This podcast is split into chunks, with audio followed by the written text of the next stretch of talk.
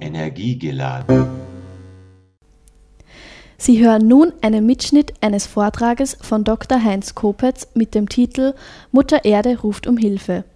Der Präsident des Weltbiomasseverbandes und in dieser Funktion Teilnehmer an der letzten Klimakonferenz war am 16. Juli 2015 bei der diesjährigen Generalversammlung des Vereins Energiebezirk Freistadt, die im Green Belt Center stattfand, zu Gast. Er sprach über die Klimakonferenzen, Konjunkturpakete und dringend notwendige Sofortmaßnahmen für die Energiewende. Mutter Erde ruft um Hilfe. Wir haben da zwei Persönlichkeiten im Auge gehabt, Ernst Scheiber und Sie jetzt. Danke, dass Sie so spontan eingesprungen seid. Ich bezeichne euch als Zwillinge, weil ihr wirklich war gemeinsam viele Projekte umgesetzt habt. Also den Biomasseverband in Österreich und jetzt sind sie ja eigentlich weltweit. Auch der Sprecher oder Vorsitzende darf ich bitten um Ihre Erläuterungen.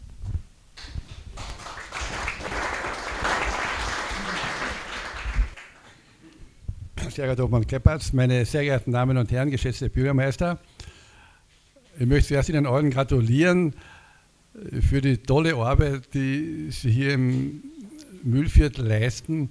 Ich war sehr beeindruckt, wie ich da mitbekommen habe, was alles unternommen wird, wie viel schon investiert worden ist und welches Bewusstsein auch vorhanden ist, um an der Basis das Energiesystem umzubauen. Also wirklich herzlichen Glückwunsch. Ich darf Ihnen die Grüße vom Herrn Diplomkauf von Scheiber überbringen. Der sollte heute hier stehen. Er ist leider aus gesundheitlichen Gründen nicht in der Lage gewesen und deswegen hat er mich gebeten zu kommen. Es tut mir leid, dass der Scheiber krank ist. Andererseits bin ich wieder froh, dass ich ihn vertreten konnte und daher da heraufkommen konnte. Und da das schöne Mühlviertel zu sehen, ich war sehr beeindruckt, wie ich da bei der Abendsonne hergekommen bin. Das ist alles grün und der blaue Himmel. Das ist wirklich wunderschön, wenn man so aus der Stadt kommt und das hier erlebt. Also herzlichen Glückwunsch zu Ihrer Arbeit. Und ich möchte eigentlich darüber sprechen, äh, warum wir auf die Idee kommen, so ein Buch zu schreiben, Mutter Erde ruft um Hilfe, wobei das wirklich vom Scheiber ausgegangen ist. Ich habe selbst momentan äh, andere Aktivitäten, vor allem im Ausland, weil eigentlich äh, mein Büro in Stockholm ist und ich eher wenig in Österreich bin. wir bemühen uns aber trotzdem in einem kleinen Kreis auch so ein wenig die Entwicklung in Österreich zu kommentieren. Und der Hauptgrund, warum man das Buch geschrieben hat, ist meine Überzeugung, dass der Klimawandel das größte Problem ist, das auf uns als Zivilisation, als Menschheit weltweit zukommt. Und das ist ein Problem, das in Österreich in weiten Kreisen vollkommen unterschätzt wird. Und ich möchte ein wenig erklären, warum.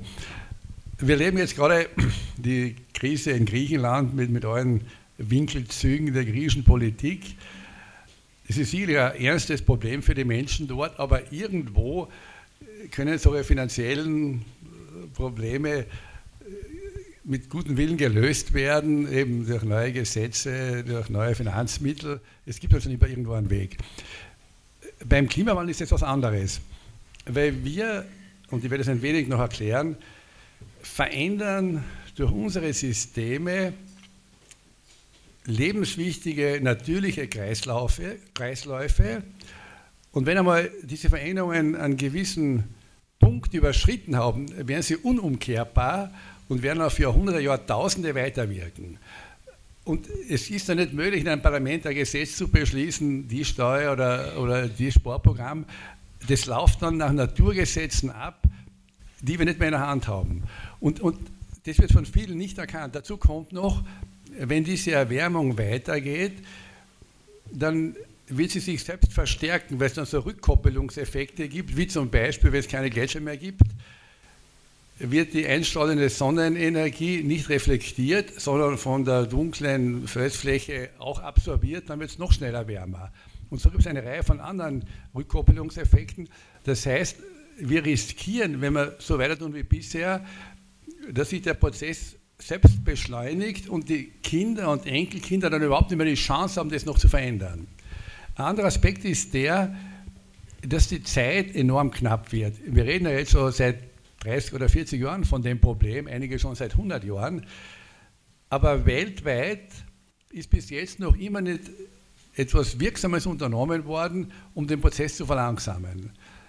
Und, und daher meine, ich habe jetzt faktisch schon über 30 Jahre Gelegenheit, mich mit dem Thema zu beschäftigen, dieser Klimawandel ist ein anderes Problem als die sozialen und wirtschaftlichen Fragen, mit denen wir immer wieder konfrontiert sind. Das ist eine prinzipielle Auseinandersetzung unserer Zivilisation so quasi mit der Natur, wo wir nur verlieren können, wenn wir nicht rechtzeitig unsere Fehler korrigieren. Ich habe da vor Jahren einmal ein Buch in die Hand bekommen vom Ende der Natur, das habe ich zuerst nicht verstanden, aber der Begriff ist dann klar geworden, der Autor hat gemeint, wenn das so weitergeht, dann werden in 40, 50 Jahren die natürlichen Verhältnisse so anders sein, dass es einfach nicht mehr die Natur ist, die wir in unserer Lebenszeit kennengelernt haben. Und es ist ja nicht nur die Erwärmung, von der wir reden. Es sind viele Parameter in dem globalen System, die sich verändern. Nämlich vielleicht nur ein Beispiel, eigentlich, das wir bei uns übersehen. Und zwar ist das die Veränderung der Ozeane. Ein Problem der Ozeane ist, dass die ja momentan relativ viel CO2 absorbieren.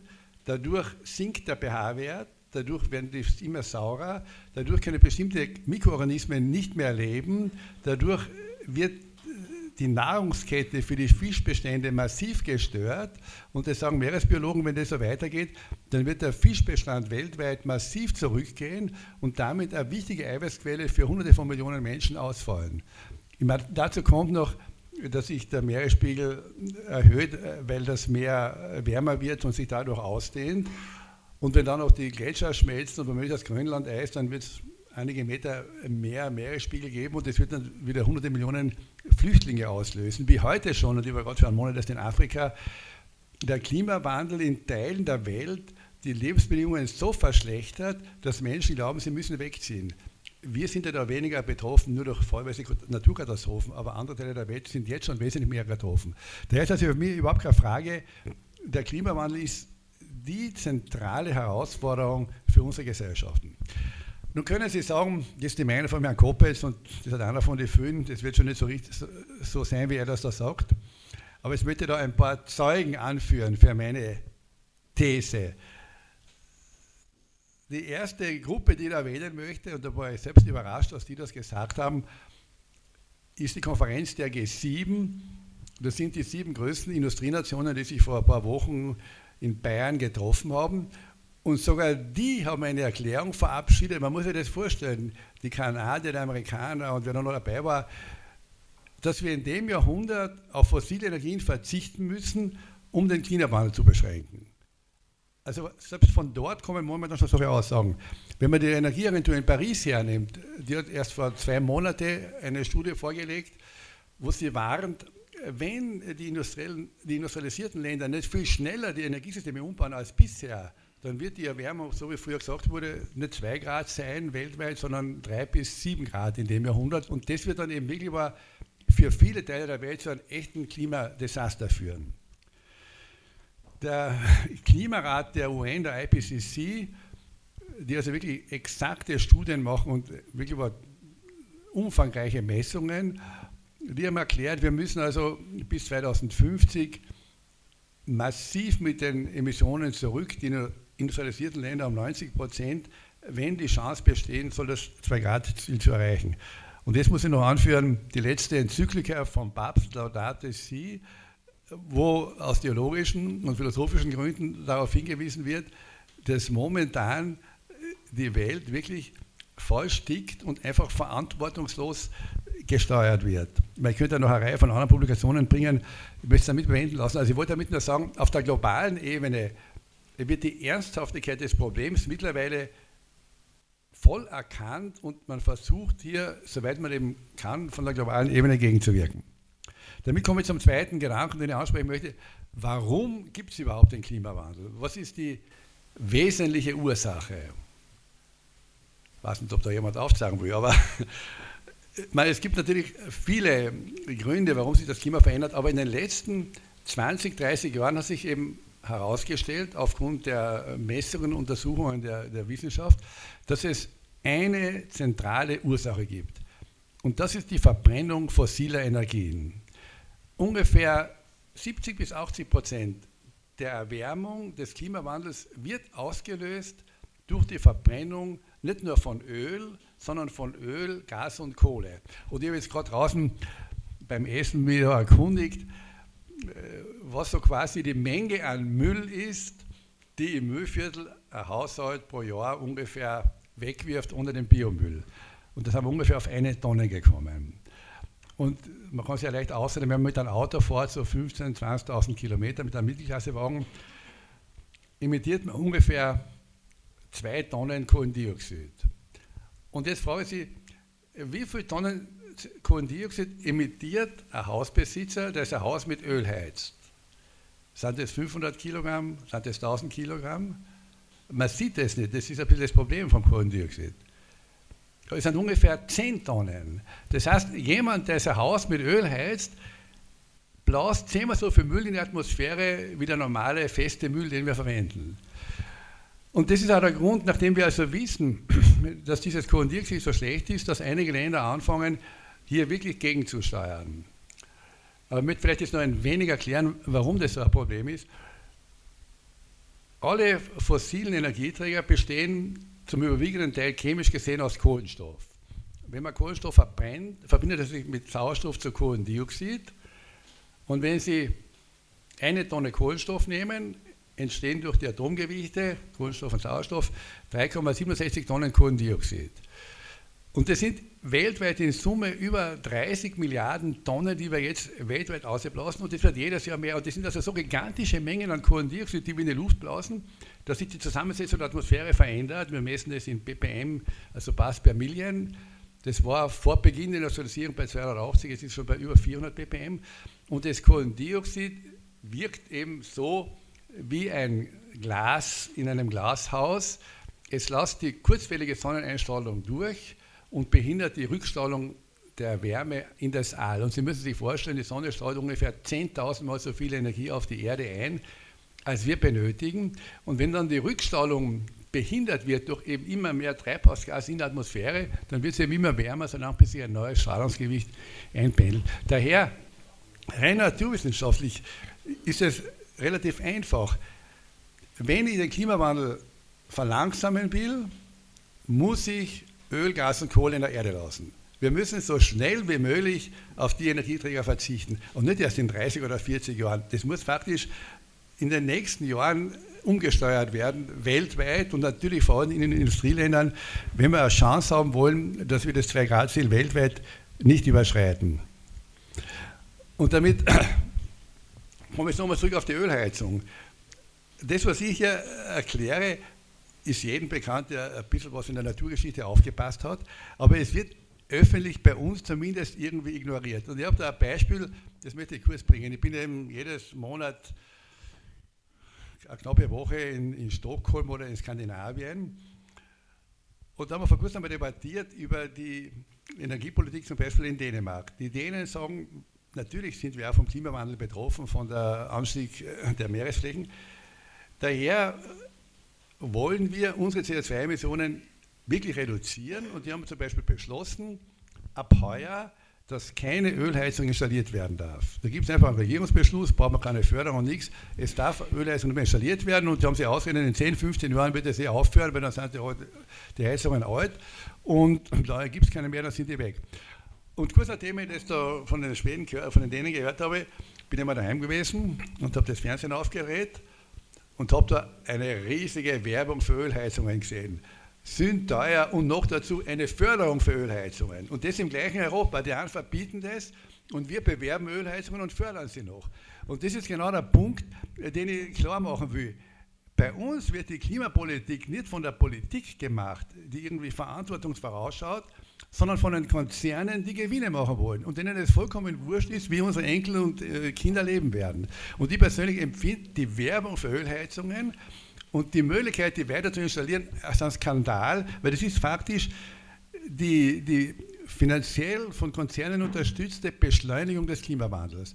Und der nächste Skandal ist, dass eigentlich bei uns die Politik dort zuschaut. Die tut so, das geht uns nichts an. Die können machen, was sie wollen. Aber das ist ähnlich wie beim Autofahren. Wenn ich sagen kann, jeder fahren, kann mit einem Auto fahren, wo er will, links oder rechts, dann wird es laufend Unfälle geben. Und wenn ich zulasse, nachdem wir heute schon wissen, wie bedroht wir sind durch den Klimawandel, dass wir weiter noch in die fossile Energie so investieren und das noch fördern, so ist das einfach gegen das Gemeinwohl und das gehört wirklich verboten. Damit man bei der Frage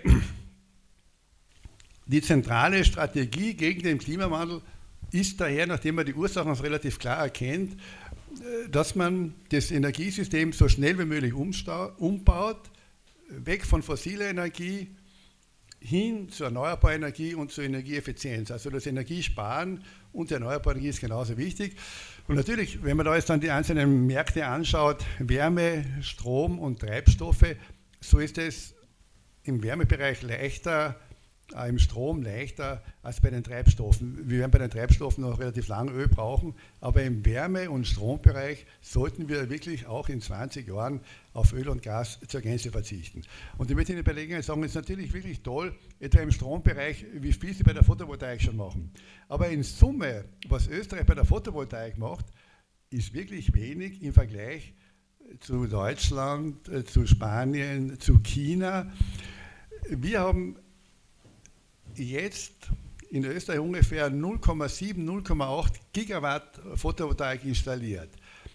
Wir müssten, von, wenn wir die Elektromobilität forcieren wollen, erreichen, dass wir den gesamten Strom erneuerbar erzeugen, ohne Öl und ohne Gas. Aber dann brauchen wir nicht 0,8 Gigawatt Photovoltaik, dann brauchen wir zehnmal so viel. Da brauchen wir 8 Gigawatt Photovoltaik und wir brauchen auch dreimal so viel Wind, wie wir jetzt haben. Das heißt, wir müssen die erneuerbare Energie in der Stromerzeugung viel schneller ausbauen als bisher, ohne dauernde Limitierungen und Begrenzungen etc., damit wir wirklich in wenigen Jahren zumindest den Strom einmal 100% erneuerbar haben und dann wirklich die Elektroautos forcieren können, wenn wir dann eben nicht mehr Strom verwenden, der CO2 emittiert. Jetzt, wenn ich nur ich muss ja aufpassen, dass ich mich zu sehr verliere, aber nur das Stromthema ist ein besonderes Thema.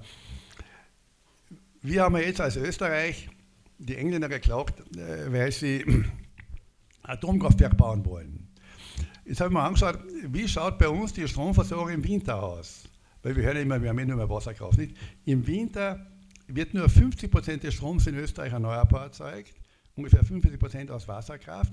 Und das andere, ein Viertel wird kalorisch erzeugt, also im Wesentlichen mit Öl und Kohle und Gas. Und ein Viertel wird importiert. 25 Prozent des Stroms im Dezember, Jänner und Februar wird importiert, die Hälfte davon aus der Slowakei und aus Tschechien, also im Wesentlichen Atomstrom, und die Hälfte aus Deutschland, im Wesentlichen auch Kohlestrom und Atomstrom. Das heißt, wir müssen eigentlich sehr viel tun, damit wir viel rascher die Stromerzeugung erneuerbar gestalten, damit wir von diesen Atomstromimporten und Kohlestromimporten aus den Nachbarländern endlich einmal wegkommen. Damit komme ich zur Frage, ich möchte mich da jetzt heute nicht in den, in energiepolitischen Details verlieren, Gibt es irgendeine so quasi Leitmaßnahme, äh, wie wir diesen Umbau zu einem Energiesystem ohne fossile Energie beschleunigen können? Ist es die Photovoltaik oder die Windradeln? Also meine feste Überzeugung ist, die wichtigste Maßnahme, für die wir uns alle einsetzen müssen, ist eine entsprechend hohe Klimaschutzabgabe, das heißt eine entsprechend hohe Steuer auf fossile Emissionen. Wir schlagen davor da in unserer Freundesrunde, wir sollten die fossilen Emissionen mit 100 Euro je Tonne CO2 besteuern. Wenn Sie das umrechnen, das sind ungefähr 20, 25 äh, Cent pro Liter Heizöl oder 20 Cent pro Kubikmeter Gas. So eine Abgabe würde ungefähr 5 Milliarden Euro bringen und das gesamte Geld sollte wieder zurückgegeben werden an die Landwirtschaft, an die Haushalte, an die Wirtschaft, an die Betriebe. Es soll einfach eine Steuerreform mit ökologischem Schwerpunkt sein, dass wir sagen, wir tun die Arbeit weniger besteuern, wir erhöhen die Nettoauszahlungen der Löhne noch einmal um 5 Milliarden zusätzlich zur jetzigen Steuerreform und wir finanzieren das durch die höhere Besteuerung der fossilen Energie. Das ist deswegen so extrem wichtig, weil ich gerade früher nachgeschaut auf meinem Smartphone.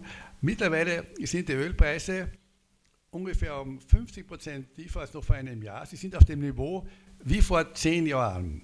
Und in den letzten zwei Wochen sind sie wieder um 10% gesunken. Und wenn Sie jetzt die Zeitungen lesen, New World, die, die internationalen Zeitungen, Wall Street Journal und so weiter, momentan jubelt die fossile Wirtschaft vom Iran-Abkommen. Denn dort ist ja es im Wesentlichen darum gegangen, dass die ganzen Behinderungen wegfallen, dass die wieder mehr Öl liefern können und unsere Wirtschaft wieder mehr hinexportieren kann. Ich habe nichts dagegen. Aber das wird dazu führen, dass der Ölpreis noch einmal billiger wird und das wird dazu führen, dass ein Teil der erneuerbaren Industrie in Österreich in den Konkurs getrieben wird. Weil Sie müssen heute reden mit den tollen Herstellern in Oberösterreich, die Pelletskessel erzeugen, welche Absatzzahlen sie in Österreich momentan haben.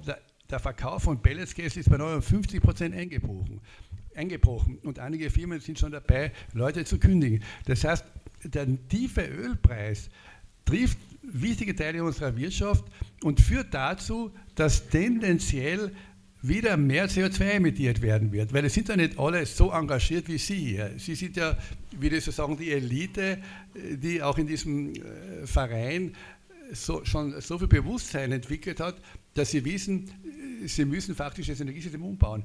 Aber die große Zahl der Menschen sieht, das Öl wird billiger, die Heizungen werden beworben, also eigentlich das mit dem Klima ist eh kein Thema, wir tun wieder in Öl und Gas investieren.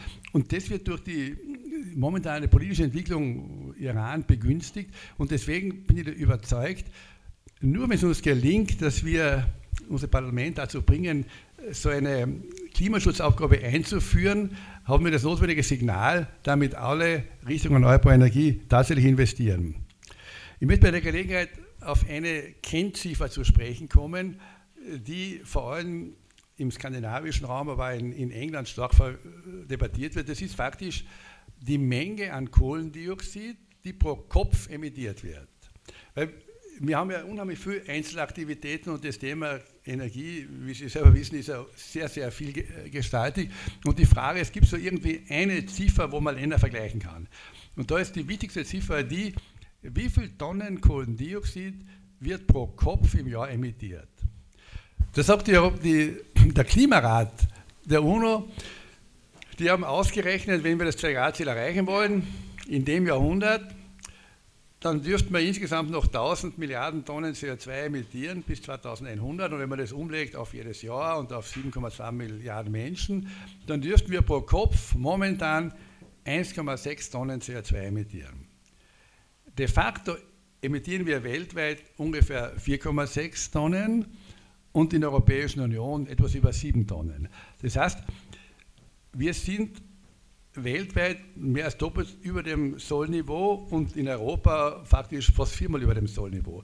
Und jetzt muss ich Ihnen erzählen, wie das in Afrika ausschaut. Ich war so, wir haben da unser Verband, der Weltbiermeisterverband, hat da eine Generalversammlung in Kenia gehabt, also in Nairobi, und wir haben dort eine Konferenz auch mitgestaltet und diverse äh, Dinge besichtigt und das Energiesystem ein wenig debattiert. Sie müssen sich vorstellen, die CO2-Emissionen pro Kopf in Europa sind also etwa 7 Tonnen, in Kenia sind sie 0,3 Tonnen. Also faktisch nur 5% von unseren Emissionen. Das heißt, wenn es darum geht, dass wir weltweit Emissionen einsparen wollen, in Afrika kann man nichts einsparen, weil die emittieren fast nichts, sondern einsparen müssen wir, die industrialisierten Länder, das sind die Nordamerikaner und die Europäer, die die höchsten Emissionen haben und sicher in Zukunft auch die Chinesen, aber die Chinesen emittieren auch momentan nicht mehr als im Schnitt als die Europäer. Das heißt, wir sind da extrem gefordert und es ist interessant, wie da einige Länder vorgehen und das ist für mich so irgendwo ein Phänomen, wie unterschiedlich in Europa diese Fragen politisch behandelt werden. Also das Beispiel, das mir am meisten importiert, imponiert, sind hier die Engländer. Die Engländer haben ungefähr vor 20 Jahren eine Debatte gehabt über die Bedrohung ihrer Insel durch den Klimawandel. Das ist natürlich dort äh, sehr unmittelbar, weil wenn wirklich das Meer um einen Meter steigt, dann ist halb London unter Wasser, nicht? Und die haben dann beschlossen, vor 20 Jahren schon, dass die Regierung eine Politik durchführen muss, wonach kontinuierlich die CO2-Emissionen gesenkt werden und die ESG hat die Verpflichtung im Jahr 2025 dafür zu sorgen, dass in England um 50 Prozent weniger CO2 emittiert wird als Jahr 1990. Und das ist auch der Grund, warum sie auf die Atomenergie setzen, weil sie eben sehen, dass sie nur mit Wind das nicht hinkriegen. Und Wasserkraft haben sie kaum, eine und Biomasse haben sie auch nicht viel. Also die englische Energiepolitik ist getrieben von der gesetzlichen Verpflichtung, die Emissionen um 50 Prozent zu senken. In Deutschland ist es ähnlich. Die, Deutsch, die Deutschen haben keinen Parlamentsbeschluss, aber einen Regierungsbeschluss, dass sie ihre Emissionen bis 2020 um, 50, um 40 Prozent und bis 2030 um 55 Prozent senken wollen. Und die Schweden, nachdem ich mir dort relativ viel aufhalte, die betreiben das schon seit 20 Jahren systematisch durch eine sehr hohe Besteuerung der fossilen Energien. Die haben momentan nur mehr 5,6 Tonnen CO2 im Gegensatz eben zu 7 Tonnen im europäischen Durchschnitt. Das heißt also, es gibt eine Reihe von Ländern, auch die Franzosen sind da sehr ambitioniert, für die ist es in der, in der Politik, in den Parlamenten ein Thema, dass wir den Klimawandel ernst nehmen, die Emissionen reduzieren und die setzen eben verschiedenste Maßnahmen, um das auch tatsächlich zu erreichen. Damit komme ich zur Frage, wer ist eigentlich so quasi hauptverantwortlich für das ganze Geschehen? Ist es der Bürger, sind es die Bürgermeister, die Länder oder ist es der Bund oder die UNO oder wer immer? Also ich meine, alle müssen ihren Beitrag leisten, jeder Einzelne, jede Gemeinde, jeder Betrieb, natürlich auch die internationalen Organisationen, aber die Schlüsselrolle nimmt nach meiner Analyse der Nationalstaat ein. Also faktisch die schwedische Regierung, die deutsche Regierung, die österreichische Regierung. Weil auf der nationalen Ebene sind alle Kompetenzen gebündelt, die entscheidend sind für die Entwicklung des, des Energiesystems. Etwa die Steuerkompetenz, die Kompetenz für Energiewirtschaft, die Kompetenz für, fürs Budget. Das heißt, so sehr wir uns bemühen, und da ist ja, ich würde sagen, in vielen Bezirken und Gemeinden Österreich vorbildlich in der Mobilisierung der Bevölkerung für Klimaschutz, so sehr wir uns bemühen, das allein wird nicht ausreichen, wenn nicht auf der Bundesebene volle Rückendeckung kommt durch entsprechende Weichenstellung. Und die zentrale Weichenstellung ist eben eine entsprechende Klimaschutzabgabe, so eine hohe Besteuerung der fossilen Energien. Natürlich, wenn man da jetzt mit Vertretern der Bundesebene spricht und über öfters Gelegenheit, dann hört man so quasi, speziell von der Wirtschaftskammer und Industriellen Vereinigung und der Arbeiterkammer, das Standardargument, wir sind natürlich für den Klimaschutz, aber das ist ein globales Problem, das führen wir im globalen Gleichklang durch. Das Argument ist irgendwo einleuchtend, wenn ihr das im Fernsehen hört, nur globaler Gleichklang, globales Problem passt. Also da müssen wir aber nachdenken, was das heißt, und das möchte ich Ihnen nur kurz erzählen. Da in meiner Tätigkeit als Obmann des Weltbiomasseverbandes vertreten wir die Bioenergie auf der globalen Ebene bei den Klimakonferenzen. Und ich habe da jetzt Gelegenheit gehabt, die letzten fünf Jahre bei den fünf Klimakonferenzen dabei zu sein, also in Cancun und Durban in Südafrika und Warschau in Polen und zuletzt in Lima. Und wir wollten nur einmal über unsere Netzwerke einen Vorstoß machen, dass so quasi ein gewisses Thema in den Hauptversammlungen dort behandelt wird. Das haben wir natürlich voll eingefahren. Weil diese Klimakonferenzen laufen nach den UNO-Regeln ab. Die Tagesordnung der Hauptsitzungen muss schon sechs Monate vorher festgelegt werden, und zwar einstimmig. Und jeder Beschluss muss einstimmig gefasst werden. Jetzt haben wir die nächste große Konferenz in Paris. Jetzt sagen viele, viele jetzt werden wir schauen, was in Paris herauskommt und dann werden wir es danach richten. Ich sage Ihnen jetzt schon, in Paris wird viel zu wenig herauskommen, gemessen an dem, was wir an UMPA machen müssen. Weil bei diesen Konferenzen erfolgt alles einstimmig und das heißt, die langsamsten bestimmen immer das Tempo. Und Länder wie Saudi-Arabien, die Emirate, Australien, Kanada, Russland, die riesige Mengen an Öl und Gas haben, die wollen ja keinen Klimaschutz. Die wollen ja nicht äh, das fossile Energie weniger, die wollen ja weiter Geschäfte machen. Und daher, wenn die alle wichtigen Beschlüsse blockieren. Und das hat man mittlerweile schon in der Vorbereitung erkannt. Und deswegen ist momentan der Prozess so, um sich ein Debakel wie in Dänemark damals in Kopenhagen zu vermeiden. Es gibt keine Instanz auf der Welt, weder die Generalversammlung der UNO noch der Sicherheitsrat, der Ländern wie Russland oder Amerika oder Kanada vorschreiben kann, wie viel CO2 emittieren sie wollen. Oder den Chinesen, die lassen sich dann überhaupt nichts sagen. Und daher hat man jetzt beschlossen, man macht so quasi einen, einen Bottom-up-Approach, also ein Konzept, dass jedes Land freiwillig vorschlagen soll, was sie einsparen wollen. Und da war der Termin äh, April, hätten alle ihre Vorschläge abgeben sollen. Ich habe nur ein Drittel der Länder Vorschläge gemacht und wenn man die zusammenzählt, dann würde man die CO2-Menge, die wir bis 2100 noch ausblasen dürfen, schon 2040 hinausgeblasen haben. Das heißt also, die Aussichten, dass wir aufgrund eines globalen Gleichklangs hier zu einer Lösung kommen, sind gering, weil eben die langsamsten das Tempo bestimmen. Deswegen komme ich eben zu dem, zu dem Schluss, es kommt auf die nationalen Parlamente an, die nationalen Regierungen, dass wir das beschließen, was naturwissenschaftlich möglich ist oder notwendig ist. Und das ist genau das, was zum Beispiel in, in Schweden oder in England oder in den skandinavischen Ländern passiert. Und dorthin müssen wir in Österreich kommen. Und ich möchte Ihnen jetzt vielleicht die Zahlen bringen zu Österreich. Ihr früher vielleicht, erinnern sich noch, erzählt, die CO2-Emissionen pro Kopf sollten 1,6 Tonnen sein. Sie sind weltweit 4,6 in der EU 7. Jetzt frage ich Sie, wie hoch sind Sie in Österreich? Sind Sie höher als im EU-Durchschnitt oder geringer? Höher, trotz unserer Bemühungen. Nein, wirklich, sie sind wirklich höher. Sie sind nämlich 8 Tonnen. Und das Problem ist, wenn man vergleicht, haben wir Schweden und England mit uns, die haben den, oder die Deutschen, die haben in den letzten 20 Jahren ihre Emissionen um 10, 20, 25 Prozent gesenkt.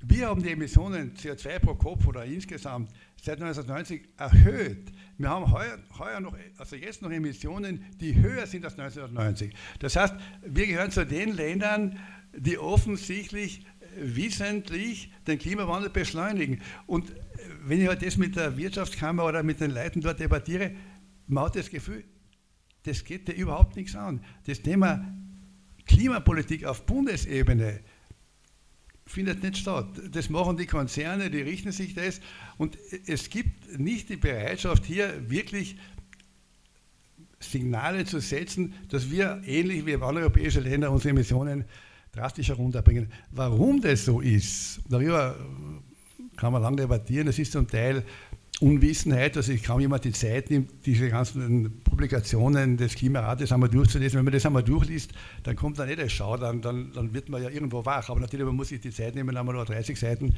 von so einem Text durchzulesen. Eine große Rolle spielt, das möchte ich ganz offen ansprechen, ich nenne das der Einfluss der Verlierer. Denn natürlich, wenn ich so locker sage, wir sollen auf fossile Energie verzichten, dann heißt es, dass jene Unternehmen, die Öl und Gas äh, abbauen, verkaufen, weniger verkaufen und dafür eben mehr Wind, mehr Biomasse, mehr Solarenergie produziert wird. Da gibt es natürlich dann Gewinner und Verlierer. Und äh, die Verlierer, das sind eben die großen Konzerne, die haben momentan ja noch relativ viel Geld und daher auch einen großen Einfluss auf die öffentliche Meinung, auf die Vertretungen. Sie brauchen nur mal fragen, wer, wie viele Mitgliedsbeiträge jetzt an die fossilen äh, Konzerne in der Wirtschaftskammer. Und dann kann man sich ungefähr vorstellen, wohin dann die Politik geht. Und das ist das wirkliche Dilemma, so seht ihr es bei uns, dass das Establishment, wie es in Wien ist, eben nach wie vor sehr stark den fossilen Geschäft irgendwo verbunden ist, wie im vorigen Jahrhundert. Und den enormen Wandel, der da jetzt in 20 Jahren sich vollzieht weltweit, irgendwo nicht, nicht vollzieht. Oder haben wir noch das Argument, wir können das äh, Öl nicht teurer machen, dann haben wir mehr Arbeitslose. Jetzt sage ich, das Gegenteil ist der Fall. Jetzt haben wir ein Jahr billiges Öl und die Arbeitslosigkeit steigt von Monat zu Monat. Ich habe eine Erklärung dafür, weil momentan investiert niemand im Energiebereich. Im erneuerbaren Energiebereich ist man vorsichtig, weil die fossile so billig ist. Im fossilen Bereich ist man vorsichtig, weil man nicht glaubt, dass es so billig bleiben wird. Daher wenn jetzt so quasi im Rahmen von einem neuen Beschäftigungsprogramm die Regierung hergeht und sagt, wir wollen als Konjunkturbelebungsprogramm den beschleunigten Umbau zur erneuerbaren Energie im Bereich Wärme, im Bereich Strom, durch Solarthermie, Photovoltaik, Wind, Biomasse, dann würde man eine Fülle von Investitionen auslösen und damit Arbeitsplätze schaffen. Ich habe früher geschaut, wie viele Leute dann hier beschäftigt waren durch die, Solar, durch die Photovoltaik in einem Bezirk. Und wir würden eine Reihe von anderen Vorteilen bekommen. Und ich glaube, es muss uns irgendwo gelingen, diese Argumente für diesen Kurswechsel zur erneuerbaren Energie äh, bei uns stärker durchzubringen. Und damit damit schon zum Ende kommen. Ihr versucht äh, so quasi die Schlussfolgerung aus meinen äh, Beobachtungen in drei Punkten zusammenfassen. Der erste Punkt ist der, ich glaube, wir, wir brauchen klare Ziele, wo wir hinwollen. unser momentanes äh, beschlossenes Ziel, wir wollen bis 2020 34 Prozent erneuerbare Energie, ist sicherlich viel zu wenig, weil wir haben ja schon vor sechs Jahren 30 Prozent gehabt. Das ist ein Minimalziel. Zum Beispiel die Engländer erhöhen in diesen zehn Jahren jetzt ihren Anteil um über 12 Prozent zusätzlich. Also ich glaube, wir brauchen ehrgeizige Ziele für die erneuerbaren Energien und da treten wir dafür ein, bis 2025 50 Prozent, bis 2030 66 Prozent erneuerbare Energie und gleichzeitig tatsächlich eine Senkung der Emissionen wie in anderen Ländern um 50 Prozent. Der zweite Punkt, um das wirklich zu erreichen, wir brauchen eine Klimaschutzabgabe, das heißt, wir brauchen so eine ökologische Steuerreform, höhere Steuer auf Öl, Gas und Kohle, geringere Steuern auf die Arbeit, geringere Lohnnebenkosten, Refundierungen für Pensionisten, für die Landwirtschaft, sodass das sozial ausgewogen abgleicht. Aber das ganz einfach der, der weniger Öl und Gas verbraucht, Vorteile hat und der, der weiter bei Öl bleibt, Nachteile hat. Und das Dritte, ich glaube, wir sollten, das ist vielleicht ein bisschen provokant, aber damit kann man das, das Problem so wirklich verdeutlichen. Wir sollten auch verlangen, wie in Dänemark, dass ab 2016 oder 2017 keine Ölheizungen mehr installiert werden, weil Ölheizungen einfach den Klimawandel wesentlich beschleunigen. Und ich glaube, wir sollten äh, diesen drei Punkte an unsere Entscheidungsträger auf der Bundesebene herantragen und sagen, so quasi als Sofortprogramm, um den Klimawandel auch bei uns wirksam zu bekämpfen, wollen wir klare, ehrgeizige Ziele für erneuerbare Energie und Reduktionsemissionen, eine wirksame Abgabe auf fossile Energien und das Verbot von Ölheizungen.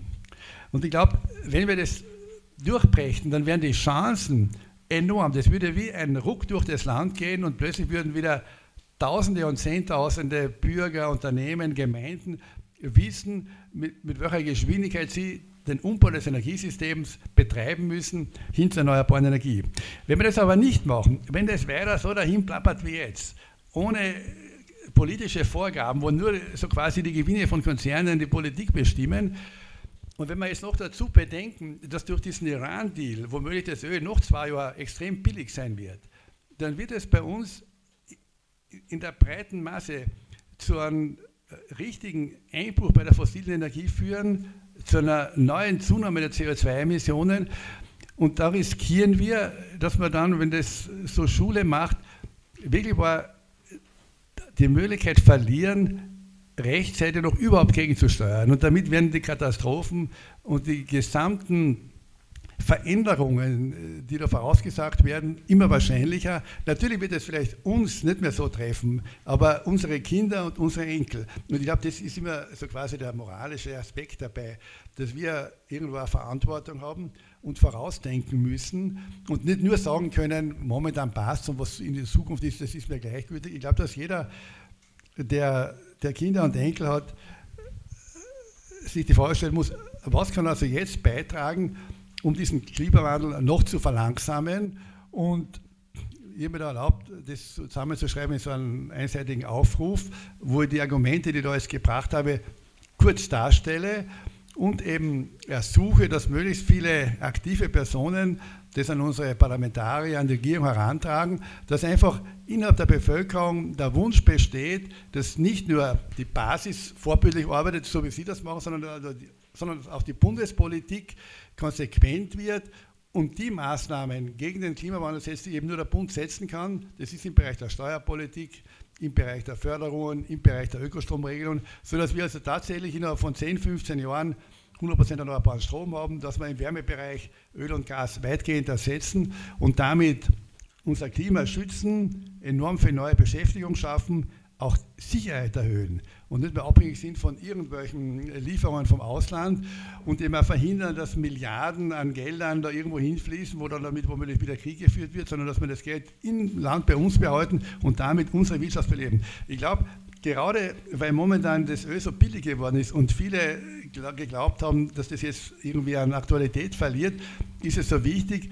dass engagierte Personen hier auftreten und sagen, naja, der Klimawandel ist wirklich aber das zentrale Problem und jetzt müssen wir gegensteuern, durch Steuern, durch Ziele, durch gewisse Verbote, damit wir auch unseren Kindern und Enkeln lebenswerte Umwelt hinterlassen. Das ist so quasi mein Appell an Sie, diesen Klimawandel ernst zu nehmen und ihre Bemühungen fortzusetzen und gleichzeitig auf der Bundesebene ähnliche Bemühungen einzufordern. Danke vielmals.